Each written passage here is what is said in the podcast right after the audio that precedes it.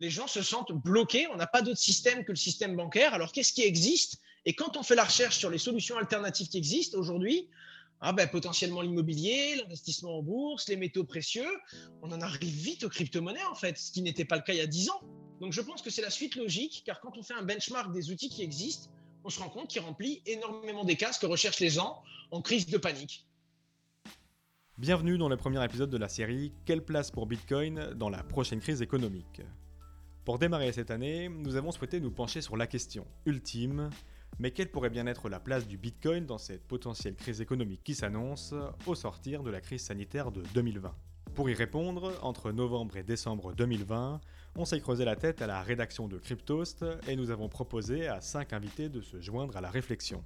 5 invités de métiers et d'horizons différents, parmi lesquels Asher, influenceur et chef d'entreprise dans le secteur des cryptos, Anis Lajnef, ancien trader à la Société Générale, Pierre Persson, député responsable de la commission des crypto-monnaies à l'Assemblée nationale, Raphaël Bloch, journaliste à l'Express, et Idriss Aberkan. Chacun dans leur domaine, ils apporteront leur vision sur la question. Ce premier épisode a été construit à cheval entre notre dernière série sur les entrepreneurs de la crypto et cette nouvelle thématique. Et c'est avec Asher que nous lançons ce podcast. Nous aborderons dans un premier temps son parcours pour connaître un peu plus le personnage et nous entrerons ensuite dans le fil rouge de l'épisode. Owen nous donnera sa vision en tant que chef d'entreprise sur la place que pourrait avoir le roi des cryptos dans la prochaine crise économique. 2021 sera-t-elle l'année du grand test pour Bitcoin, lui qui a notamment été créé en 2008 pour être une alternative au dollar en cas de crise? C'est ce que nous verrons tout au long de ces 5 épisodes.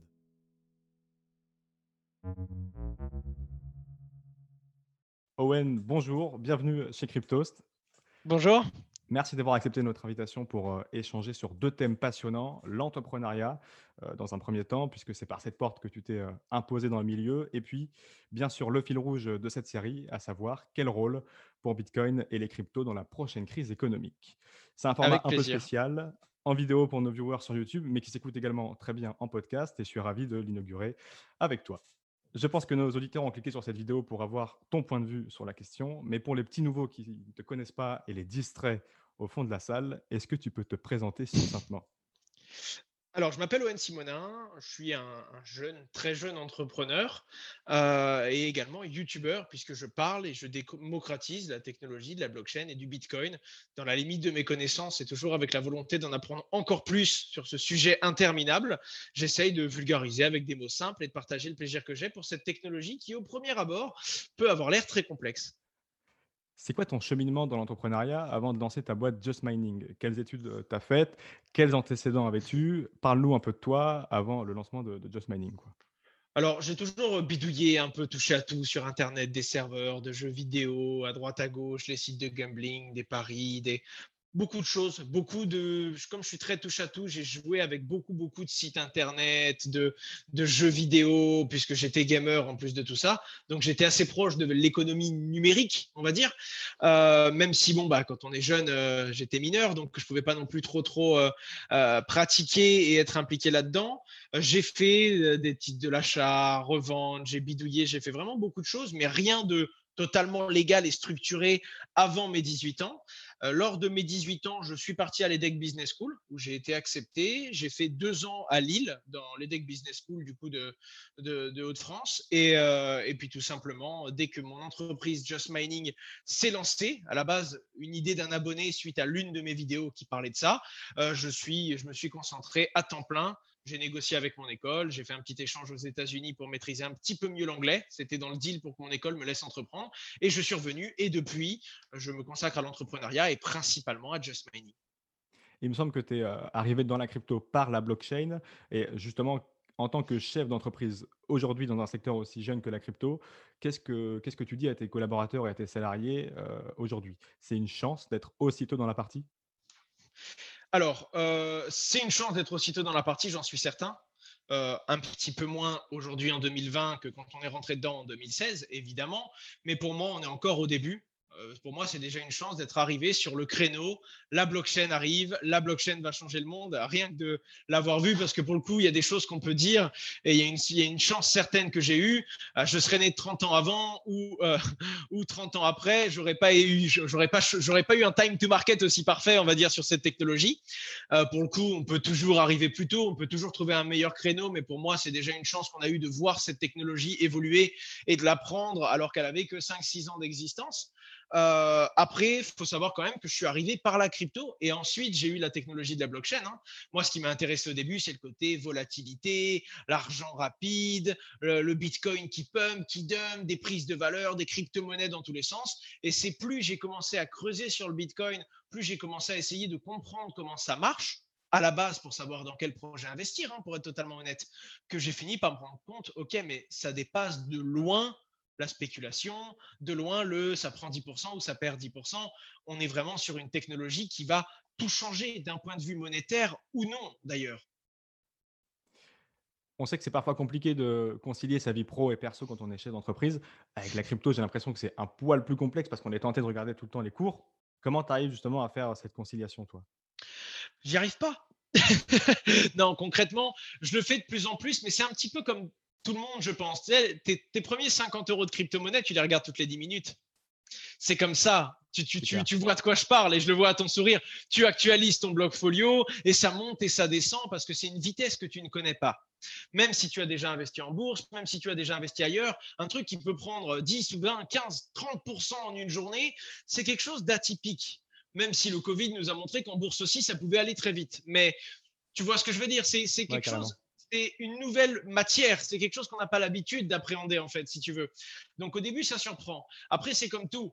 La fois d'après, tu mets un zéro de plus et là, tu regardes d'un coup, alors que tes 50 euros, tu les regardais plus. Je pense que c'est une question de volume et d'habitude. Sur ta gestion du risque, on y viendra un petit peu après, mais j'aimerais avoir ton réflexe quand tu te lèves le matin. Alors, certains chefs d'entreprise, c'est de regarder les mails, les messages. Toi, tu regardes d'abord les mails ou d'abord le cours? Les notifications euh, des réseaux sociaux avant tout parce que les mails, euh, généralement, c'est de l'échange asymétrique, donc tu peux prendre ton temps. Donc, je le fais également dès le matin, mais ça ne vient pas en toute première to-do. Euh, gérer mes réseaux sociaux. Qu'est-ce qui s'est passé dans la nuit? Et est-ce que j'ai pas deux urgences que je dois gérer tout de suite? C'est mon réflexe numéro un. Le réflexe numéro deux, ça va être de regarder les cours, mais généralement, je les check pas, sauf si j'ai des notifications comme quoi il y a eu des mouvements virulents à la hausse ou à la baisse je me concentre pas tout de suite sur aller voir le prix du Bitcoin. Si j'ai pas de notif, je sais qu'il n'a pas bougé de moins 2 ou 3% À partir de là, c'est des variations. Tu peux pas passer tous les jours à regarder 3, 4, 5 fois par jour les cours des cryptos, sachant que je le fais déjà au bureau, puisqu'on a des écrans au bureau sur Just où il y a les cours des crypto-monnaies en temps réel, en permanence. Donc ça, c'est aussi quelque chose. Et, et pour finir, je je termine sur mes mails, je jette un petit coup d'œil, ne serait-ce que pour appréhender les ventes qu'on a fait dans la nuit et pour pouvoir savoir s'il y a une urgence ou si je dois agir de façon plutôt active sur, sur certaines to-do. Dans ce flot justement de, contenu permanent, est-ce que tu arrives à trouver encore un moment pour t'informer, pour te former et creuser des sujets qui te tiennent à cœur et qui te permettent justement après, euh, par exemple, de choisir les projets que tu présenteras à ta communauté? Alors, il y a trois choses. La première, c'est ma chaîne YouTube. Le fait que j'ai beaucoup de prospects qui viennent me voir, que j'ai beaucoup de présentations et de suggestions, ça fait que je suis très à jour parce que je me dois de faire cette veille constante que je réalise également pour Just Mining. C'est-à-dire que les équipes commerciales de Just Mining me mettent à jour de tous les produits qu'on a chez Just Mining, le stacking, les masternodes, le mining, l'évolution de ce marché-là. Moi, de mon côté, je suis plus dans les toutes dernières tendances hein, sur YouTube. Le, farming, le yield, les, toutes nouvelles, ce qui se fait, la finance décentralisée, ce dont les gens parlent en fait. Quelque chose de beaucoup plus marketing. Alors que Just Mining, c'est beaucoup plus opérationnel, technique. Donc déjà, ça, ça fait deux belles mises à jour. Une professionnelle et une qui vient des projets qui se présentent. Et euh, tu as un deuxième segment qui est le bloc-notes, qui fait que toutes les deux semaines, je rencontre un entrepreneur et qu'on parle des news. Donc, on fait le topo et on reste informé sur les news car on fait une petite newsletter gratuite euh, qu'on envoie. Les, on fait, on fait une petite liste des 10 news incontournables, comme je l'avais fait avec Thomas de chez vous d'ailleurs. Hein. on avait fait un bloc-notes ensemble. Et, euh, et, le tout dernier point, c'est la communauté. On reçoit entre 500 et 1000 messages privés par jour de personnes différentes sur Facebook, Twitter, Instagram, Snapchat et tous les autres réseaux. Et du coup, quand tu as 10, 20 personnes qui parlent de la même chose, les community managers me remontent cette information et le fait d'avoir des, yeux et des oreilles partout, euh, on va dire dans le monde, du coup, puisque c'est la communauté francophone, mais elle est partout, ça me permet d'être vraiment particulièrement à jour et d'avoir une bonne lecture de ce marché parce que les gens remontent les informations les plus pertinentes qu'ils arrivent à avoir. ce, ce, rôle-là, justement, d'avoir beaucoup de messages, c'est ton rôle d'influenceur. Comment tu le perçois Il y a un côté, j'avais échangé avec des, gens à ce, sujet-là, il y a un côté qui peut être militantiste ou lobbyiste, sans doute même du lobbyiste qu'on pourrait qualifier d'intérêt général, parce que c'est souvent de l'information. Mais comment tu perçois ton rôle dans l'écosystème crypto français?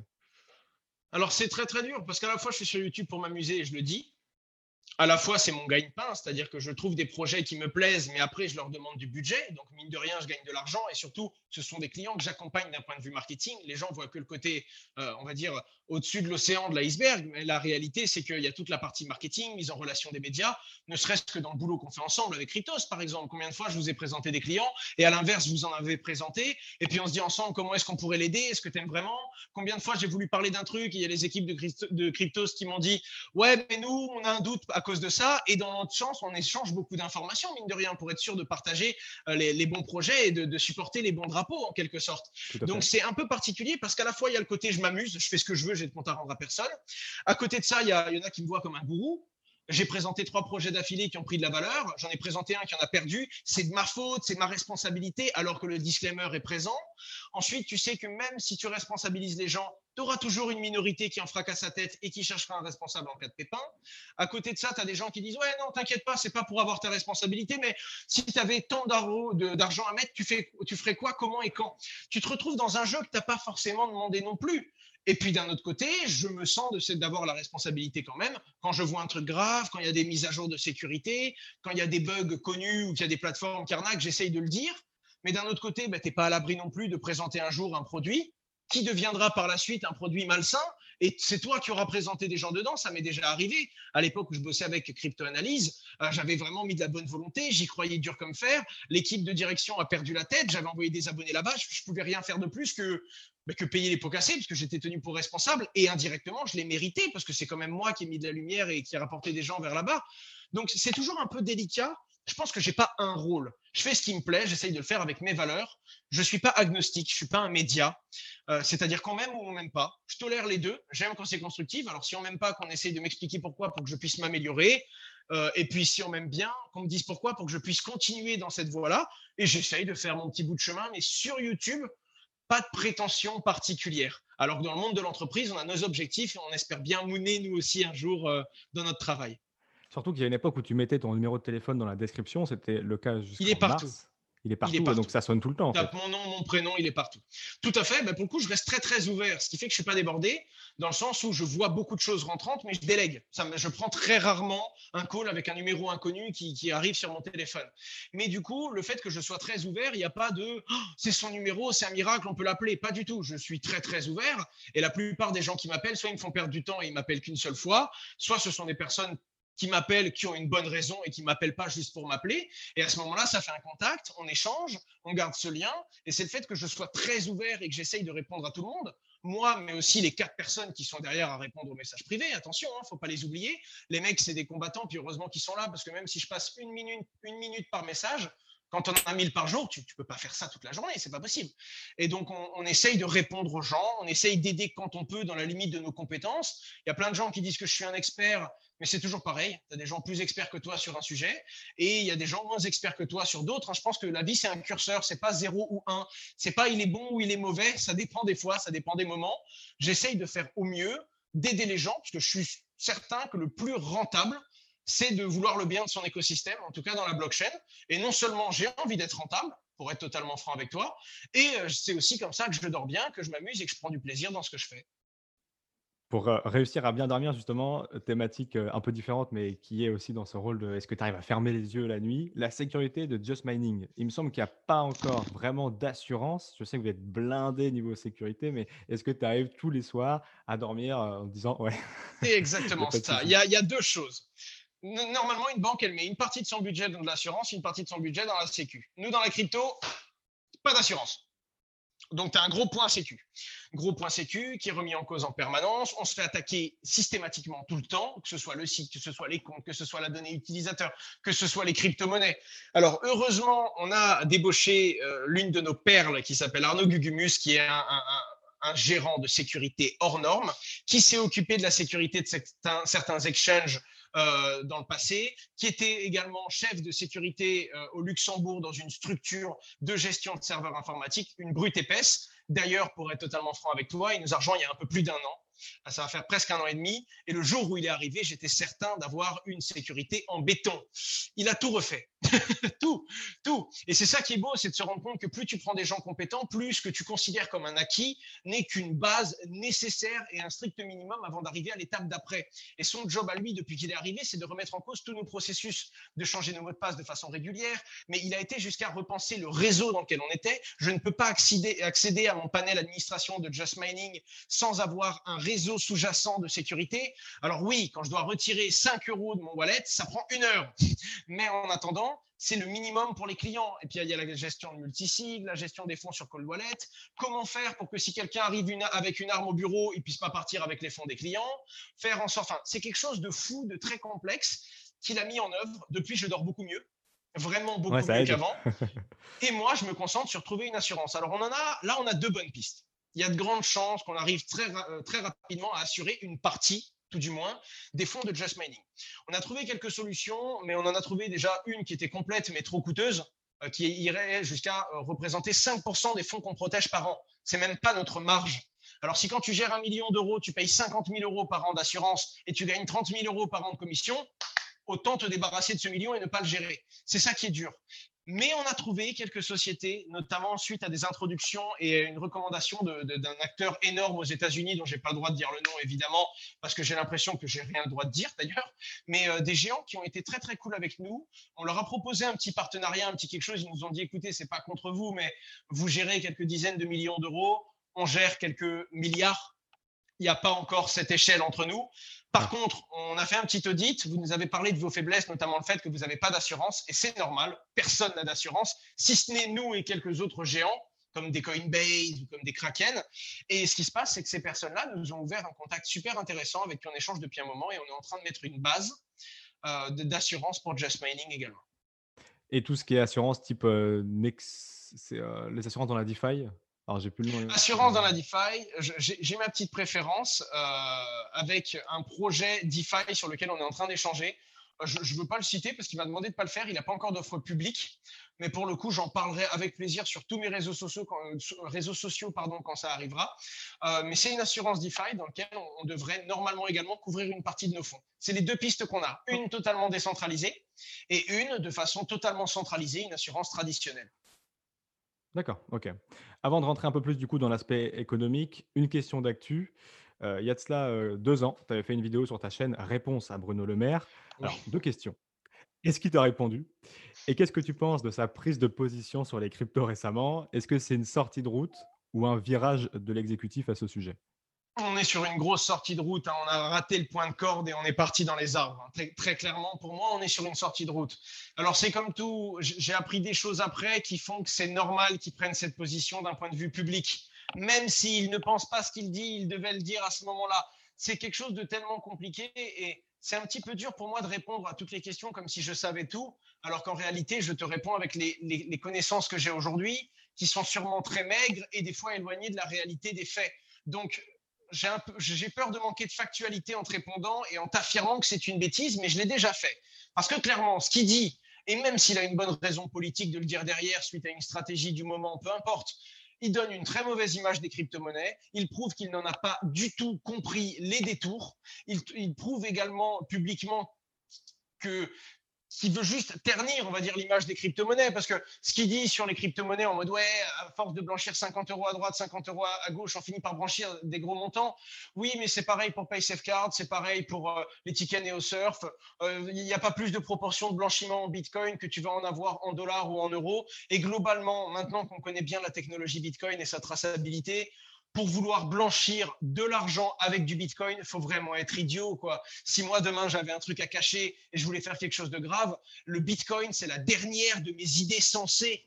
Tu vois ce que je veux dire Parce que maintenant, on a compris la technologie, maintenant il y a du KYC, maintenant tu as, une visibilité sur ce réseau. Il n'est plus anonyme, il est pseudonyme depuis que la technologie a été comprise. Donc, pour moi, c'est une vraie grosse sortie de route. Et même s'il y a une raison politique que l'on ignore aujourd'hui, il a terni une économie qui sera l'économie de demain. Et comme tout le monde, euh, il finira, parce qu'il en empêche la tête bien faite, sinon ce ne serait pas le ministre de nos Finances, euh, un jour, il finira par dire Oh là là, j'avais rien compris, je présente mes excuses, comme l'ont fait avant lui les bonhommes de chez PayPal, les bonhommes de la JP Morgan et les plus gros cerveaux de ce monde. Je pense. On va rentrer dans l'aspect économique de, cette deuxième partie euh, du podcast. La première question, comment Just Mining a fait pour passer l'hiver des cryptos et plus globalement le bear market qu'on a connu plus récemment? Vous devez dépendre un peu des cycles des cryptos qui sont d'ailleurs assez violents. J'imagine que vous avez moins de clients quand ça baisse que quand ça monte. Alors comment vous faites pour gérer ça? Alors déjà, la bonne nouvelle, c'est que ça, c'était le cas avant. Avant, on a moins de demandes quand ça baisse, on a plus de demandes quand ça monte. Maintenant, peu importe. Maintenant, quand ça bouge, il y a du volume. C'est-à-dire que quand ça baisse, certes, il y a des clients qui perdent, mais il y en a plein d'autres qui disent c'est le bon moment, c'est le moment de rentrer, le prix est génial. Et quand ça monte, eh bien certes, on a un peu moins de demandes car c'est plus cher, mais on a beaucoup de clients qui gagnent. Donc même si c'est une phase où on ne fait pas beaucoup de chiffres d'affaires, c'est la phase où on arrose nos clients. Les clients retirent, les clients échangent, les clients tirent la ligne et calculent combien ils ont gagné. Du coup, les clients retirent et se font de la liquidité. Et donc, mine de rien, c'est dans, ces moments-là, quand ça monte, qu'on recharge et qu'on sait qu'on a des clients qui guettent la prochaine baisse, en fait. Donc, mine de rien, maintenant, on a essayé de faire en sorte qu'il n'y ait plus de bonnes et de mauvaises phases, mais qu'il n'y ait qu'un cercle vertueux. Quand ça baisse, on fait rentrer des gens qui guettaient depuis un moment. Quand ça monte, on fait en sorte qu'il y ait des prises de bénéfices et que nos utilisateurs gagnent. Parce que mine de rien, on peut dire ce qu'on veut, on peut trouver le discours qu'on veut et les, tous les problèmes que peut avoir une boîte comme la nôtre, mais aussi ses avantages et ses points de vue, enfin, sa vision d'un point de vue compétitivité. Quoi qu'il en soit, une société comme la nôtre, c'est une société d'investissement. Et donc, si on a plus de clients qui perdent que de clients qui gagnent, notre boîte va se planter. Notre job à nous, c'est donc de faire gagner des gens.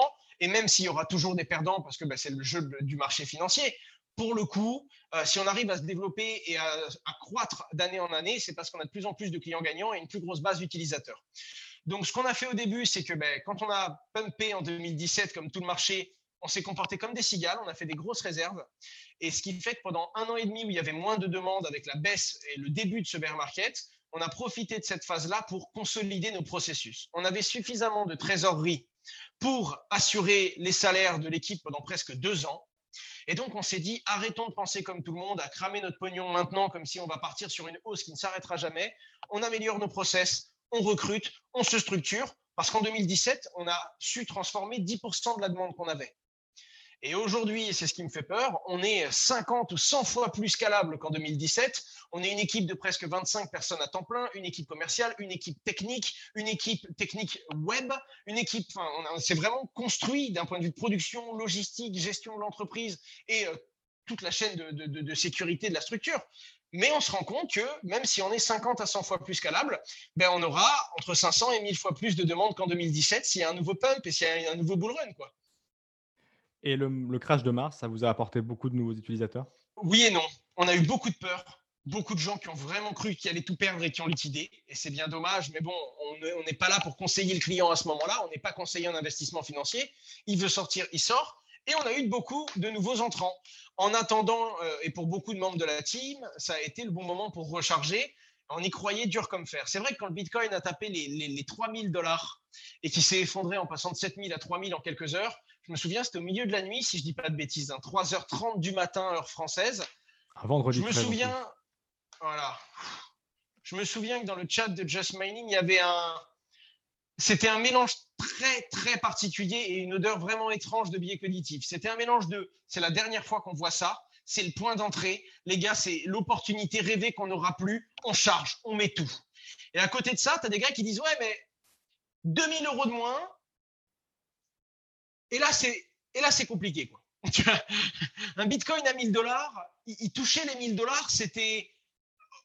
Tu te remettais en cause. C'est, c'est un rêve qu'on a vécu, ça, ça peut s'arrêter. Et c'est fou de voir parce qu'on a construit tellement de choses, on est tellement engagé, c'est tellement notre, nos journées, nos semaines, nos week-ends, nos jours fériés, on est tellement autour de ce monde-là, on, on, en vit, on vit blockchain.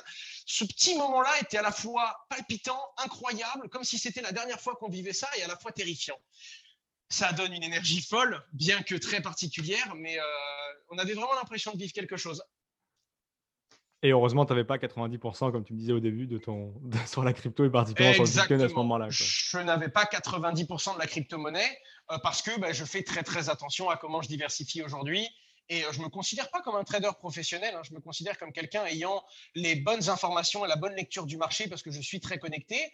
Je pense avoir parfois un petit coup d'avance, mais je peux faire des erreurs comme tout le monde. Et donc, j'essaye de me dire, bon, je me suis rendu compte que je gagnais quand même plus souvent que ce que je perdais.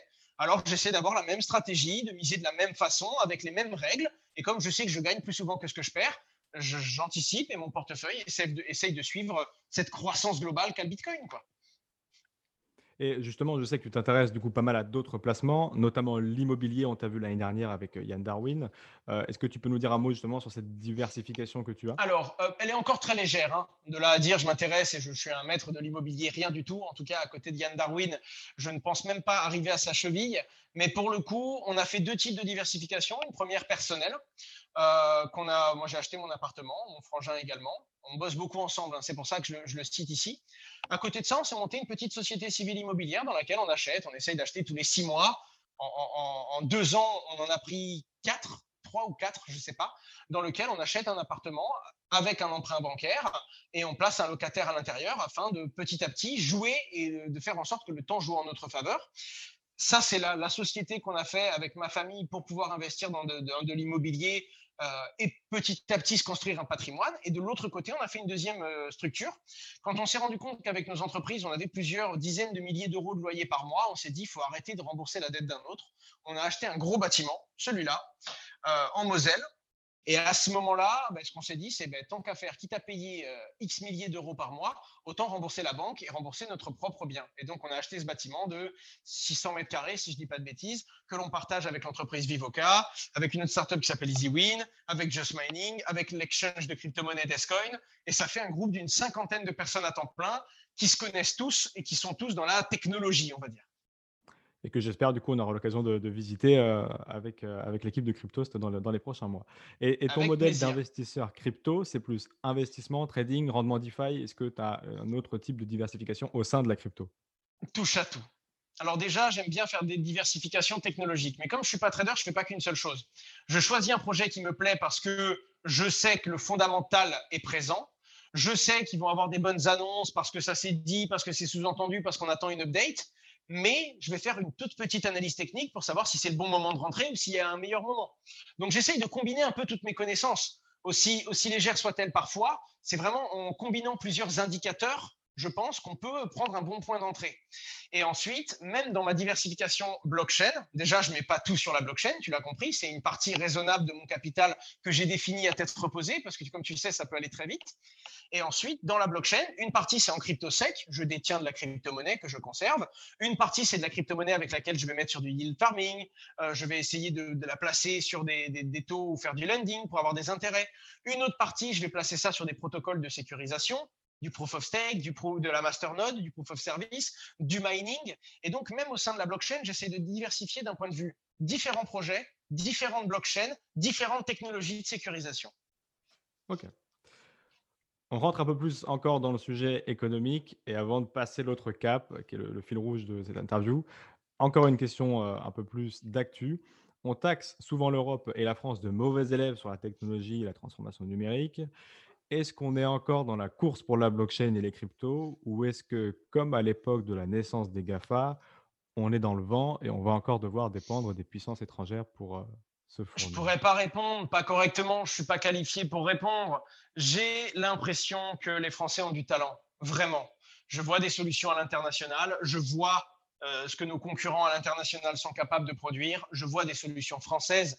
Quand je pense à des pépites comme Synapse sur, euh, sur le, les KYC et sur l'identité décentralisée, quand je vois du Ledger qui sont quand même la pointe au niveau sécu dans ce qui se fait aujourd'hui dans la sécurisation de crypto-monnaies au monde, quand je vois la, plupart des plateformes et l'avancée qu'ont eu certaines plateformes comme Paymium qui étaient là, mais il y a des Paymium était là bien avant la première phase.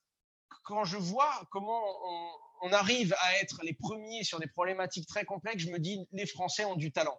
Après, quand je vois comment le gouvernement nous aide dans cette transition, comment arrive la régulation je trouve ça décevant et je trouve que ça freine énormément notre écosystème. Malgré tout, quand tu compares ce que fait l'AMF à ce que font les régulateurs d'autres pays, tu te dis, bon, c'est facile de comparer ce qu'il y a ailleurs et de se dire que l'herbe est plus verte. En attendant, il y a quand même des bonnes choses qui sont faites.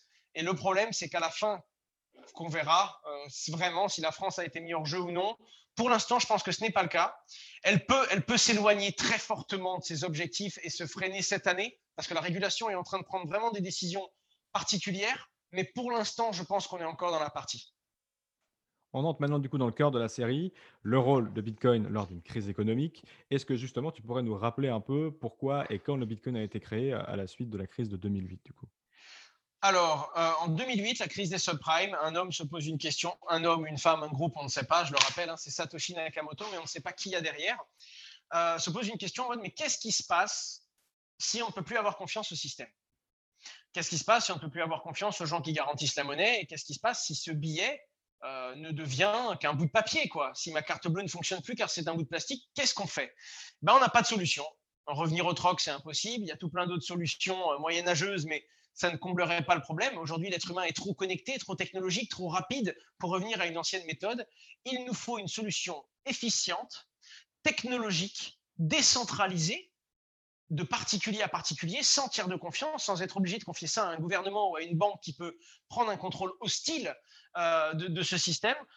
Il nous faut un moyen d'échanger. Et quand il dit échanger, c'est pas vraiment échanger que de l'argent, même si le premier nom de Bitcoin, c'est peer-to-peer cash électronique système mais c'est vraiment un moyen de montrer qu'on peut s'échanger quelque chose sans qu'il ait de valeur à la base, le Bitcoin, je le rappelle. Mais comme si toi et moi, on voulait échanger grâce à une technologie qui nous donnerait de la confiance à tous les deux. J'ai plus à avoir confiance en toi, tu n'as plus à avoir confiance en moi. On doit juste tous les deux avoir confiance en cette technologie et que cette technologie soit autonome, décentralisée, immuable, comme l'est le Bitcoin. Et c'est là qu'ils ont commencé à bosser sur une première version qui est sortie en 2008 ou début 2009, je crois, qu'est le Bitcoin. Donc l'objectif, c'était du coup d'avoir effectivement cette euh, route secours, entre guillemets, si demain tout s'arrête, route secours qui aujourd'hui est d'autant plus d'actualité avec cette crise économique qui plane au-dessus de la suite de la crise euh, sanitaire. Alors du coup, quand on voit, on en a discuté un petit peu, cette, euh, cette plongée qu'a eu le Bitcoin jusqu'à 3000 dollars en mars, est-ce qu'on dit jouer ou au contraire, que les gens qui vendaient le Bitcoin facilement, maintenant, ils sont partis, ils sont plus dans la partie, et qu'on est du coup plus serein Franchement, je suis. Alors, encore une fois, je manque de compétences pour vraiment bien répondre là-dessus, mais je pense que c'est un marché qui est trop peu volumineux pour être affecté par ça. Oui, les gens qui vendent sont évidemment ceux qui tirent le prix à la baisse, mais on est sur un marché qui, en consolidé, fait quoi 3 ou 400 milliards de dollars? Le marché des crypto-monnaies aujourd'hui, c'est-à-dire à 15h10 le 12-11-2020, c'est 388 milliards de dollars. C'est énorme à notre échelle, à nous deux, je pense. C'est très gros à l'échelle de la France, mais d'un point de vue finance internationale, le Bitcoin, c'est un petit point sur, euh, sur l'immensité de la valeur de tous les marchés, de l'or, de la bourse, de tout ce que tu veux. Donc, je pense en réalité que oui, ça a pu faire sortir quelques personnes. Oui, on rentre peut-être dans une phase où le Bitcoin va aller, euh, va accélérer, on va partir dans un potentiel bull run, c'est possible.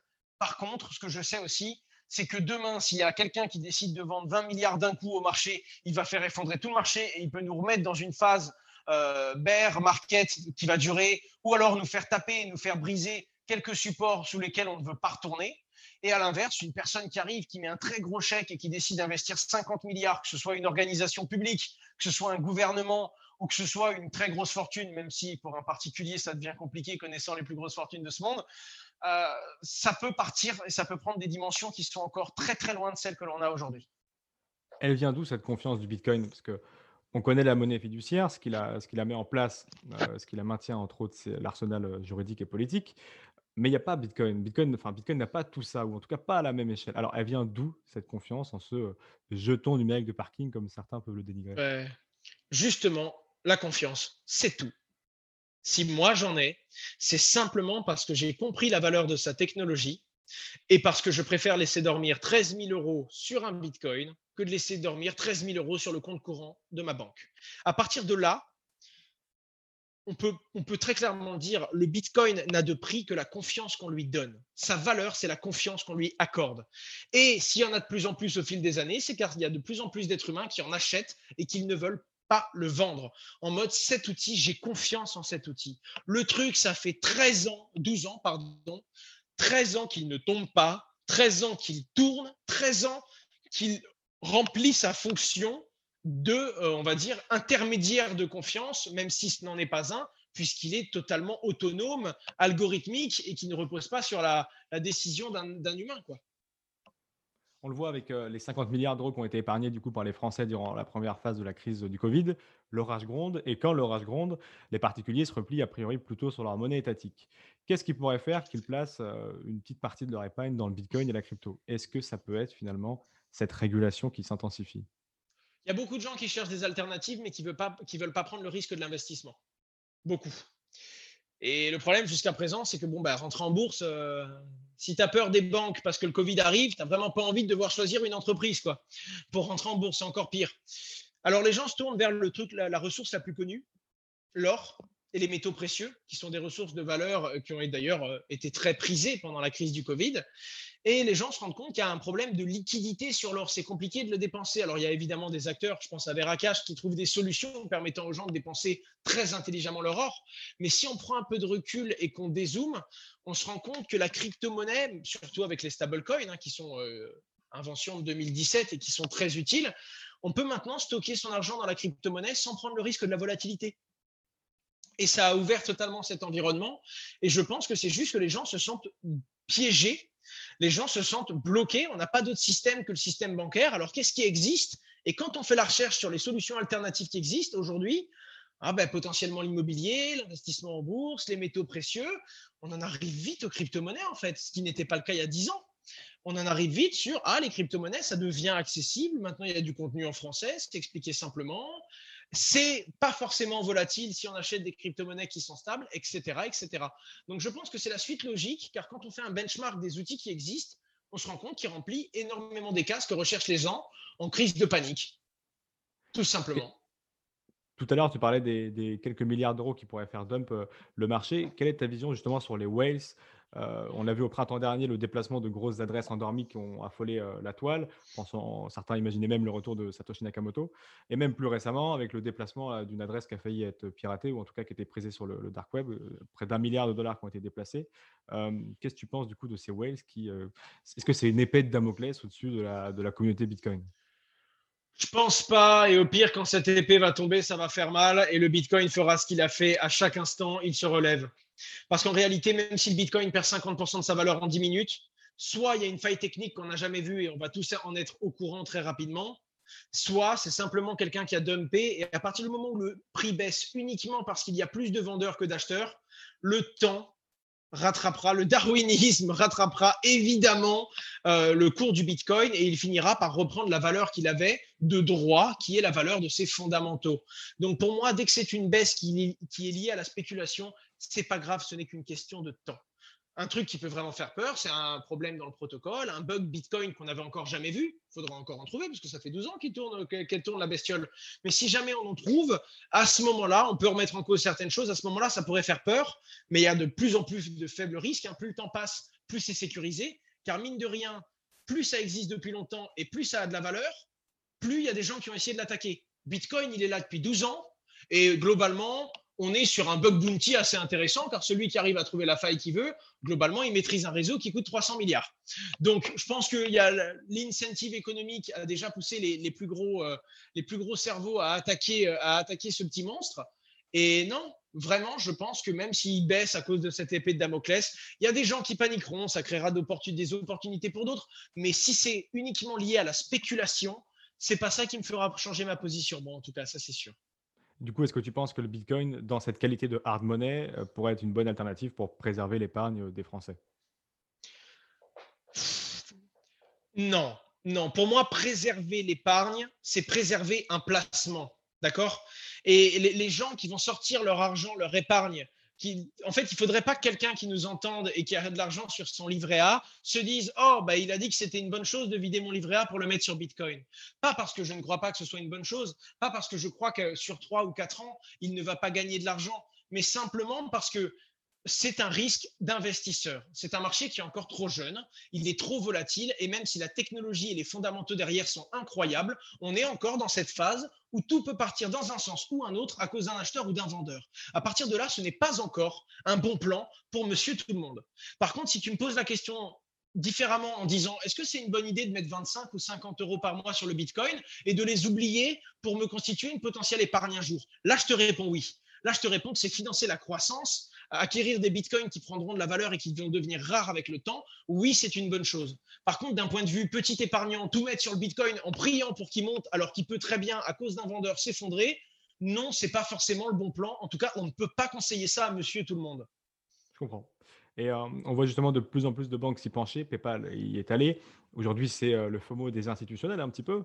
Est-ce que euh, ce choix-là, ce FOMO-là, de ce genre de personnes, ça ne nuirait pas à la crypto Bitcoin qui, à la base, était créée pour ne pas ressentir les, les froissements de ce genre d'opération-là? Je pense que c'est une question de volume et une question de jeunesse. Euh, Bitcoin est intrinsèquement humain dans le sens où c'est l'offre et la demande qui le drive. À partir de là, on aura toujours des variations violentes, hein, que ce soit très clair. C'est humain, c'est comme ça quand ça vend, on a peur. Hein, et c'est d'ailleurs pour ça que l'analyse technique prend son sens. Hein. Si on regarde une analyse technique et qu'on se dit il y a une résistance ici, on va peut-être rebondir dessus. Si c'est vrai, c'est uniquement parce que des millions de personnes la suivent, cette résistance, et tirent la même conclusion que vous. Si ce n'est pas le cas, ça ne devient pas une prophétie euh, auto-révélatrice. Donc, pour le coup, je, je pense que le Bitcoin, c'est sa finalité, c'est de montrer il y a un monde dans lequel on est censé s'entendre. Il y a un monde dans lequel il y a de la paix, de l'amour et une solution pour tout le monde. On ne vous dit pas que c'est la solution de demain. On ne vous dit pas que le Bitcoin sera la monnaie de demain, que ce sera la monnaie la plus utilisée, que ça va remplacer l'euro, notre méthode de paiement, que tout le monde l'utilisera. On voulait juste vous montrer que c'était techniquement réalisable. Pour moi, c'est ce qu'il a fait Satoshi Nakamoto. D'ailleurs, sinon, il se serait exprimé depuis, à part s'il est mort, évidemment. Mais je pense que ce n'était pas uniquement d'un point de vue financier ou d'un point de vue de gagner. Pour moi, c'est quelqu'un qui a voulu dire à l'humanité, regardez ce qu'on pourrait faire en réfléchissant tous ensemble et en créant aujourd'hui une technologie qui représentera la confiance que l'on ne peut pas s'accorder directement sans technologie entre nous et qui pourra remplacer nos tiers de confiance. Pour moi, c'est une façon d'appréhender tout ce qui va se faire et l'évolution technologique de l'homme on devait faire évoluer notre confiance et la matérialiser dans une technologie. C'est ce qui s'est passé. Sur la frise de Schopenhauer, pour toi, on en est où? On est en train de quitter le dangereux et on rentre violemment et à pleine vitesse dans l'évident. Ouais, ça y est, pour toi, c'est. Ouais, pour moi, on est en train de rentrer dedans. PayPal, c'est quand même l'entreprise qui s'est occupée de la transition numérique du billet qu'on connaît au paiement en ligne dans les années 2000 quand on voit une position comme elle, une entreprise comme elle qui annonce de but en blanc, on va accepter les crypto-monnaies, c'est pas n'importe qui, c'est quelqu'un dont le job a déjà été dans le passé de révolutionner la monnaie. Pour moi, ça veut dire beaucoup. Et puis à côté de ça, c'est tout simplement une simple constatation. Euh, c'est arrivé, euh, c'est arrivé dans la tête de JP Morgan alors qu'à la base ils étaient contre.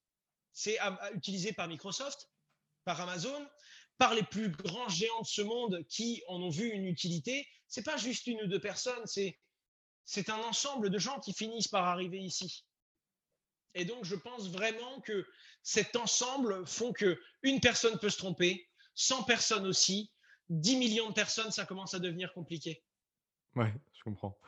Euh, J'aimerais aborder avec toi un point très intéressant qui est parfois ignoré des gens, euh, le scoring de Bitcoin et son, aspect euh, pseudonyme.